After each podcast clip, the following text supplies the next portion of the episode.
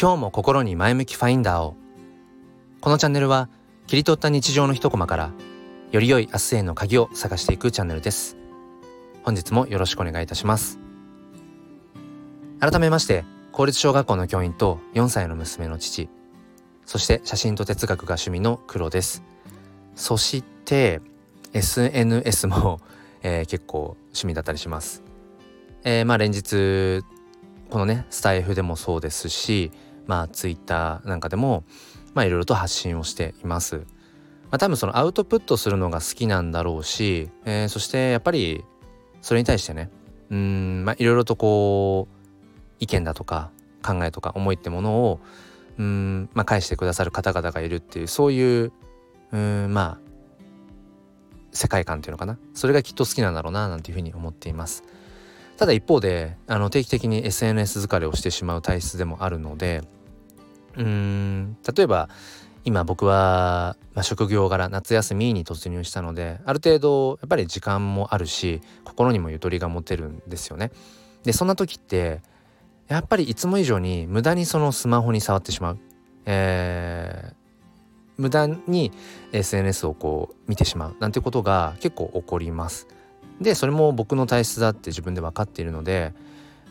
えー、いつもよりも、うん、時間だったりだとか心に余裕が持てるような時っていうのはあえて、えー、本をたくさん購入するようにしています。まあ普段からも本は読むんですけれどもこういった夏休みとかちょっとこう長めのねあの意図になる時間が取れる時なんかはうんあえて本を買うことによって手元に本をたくさん用意しておくことによって、えー、物理的にそのスマホに無意識にこう触れる自分を遠ざける。うんまあ、そもそもそのスマホを自分から遠ざけて置いておくってことも必要なんですけど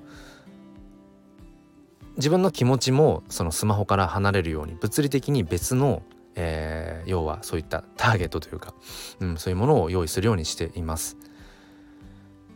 っていうのもやっぱりあのまあスマホというかその SNS っていうのかなうんやっぱり使う側であるべきだと思うんですよね。それを通して自分が何をしたいのか、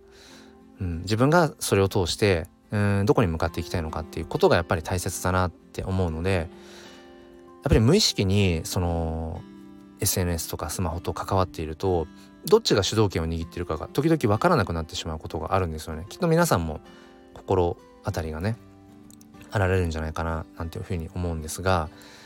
やっぱりその時間って無限にはなくて有限で、えー、命と同じやっぱり資産だし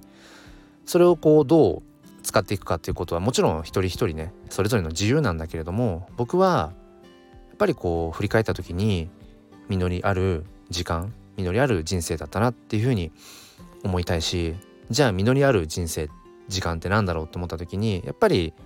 うん受け身じゃなくて自分から進んでこうしたい、えー、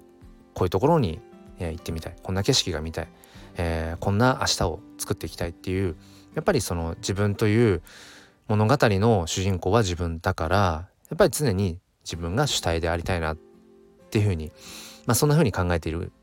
ところがあります。うん。まあ、それが自分にとってはやっぱり実りのある人生につながっていくのかなって。必ずしもねその成功ばかりが実りじゃないと思うし失敗の中から学ぶことももちろんあるんだけれどもっぱりそのためにもん自分の言動っていうものの責任の責任の所在は自分でありたいなって、えー、つくづく、えー、思います。ということでちょっと衝動的に本を買いすぎてしまったので、えー、またこれを読み終わっあの喋り終わったらえー、本のページを開こうかななんていうふうに思っています。えー、ということで何か参考になれば幸いです。もう一つのチャンネル、すっぴん哲学で紐解く教育と子育てでは、毎週土曜日朝5時半より、え、ライブ配信という形で、ゆかりさんと共に語り合っています。ご興味がある方は説明欄の方からチェックしてみてください。ということで、今日も心に前向きファインダーを、良い一日をお過ごしください。黒でした。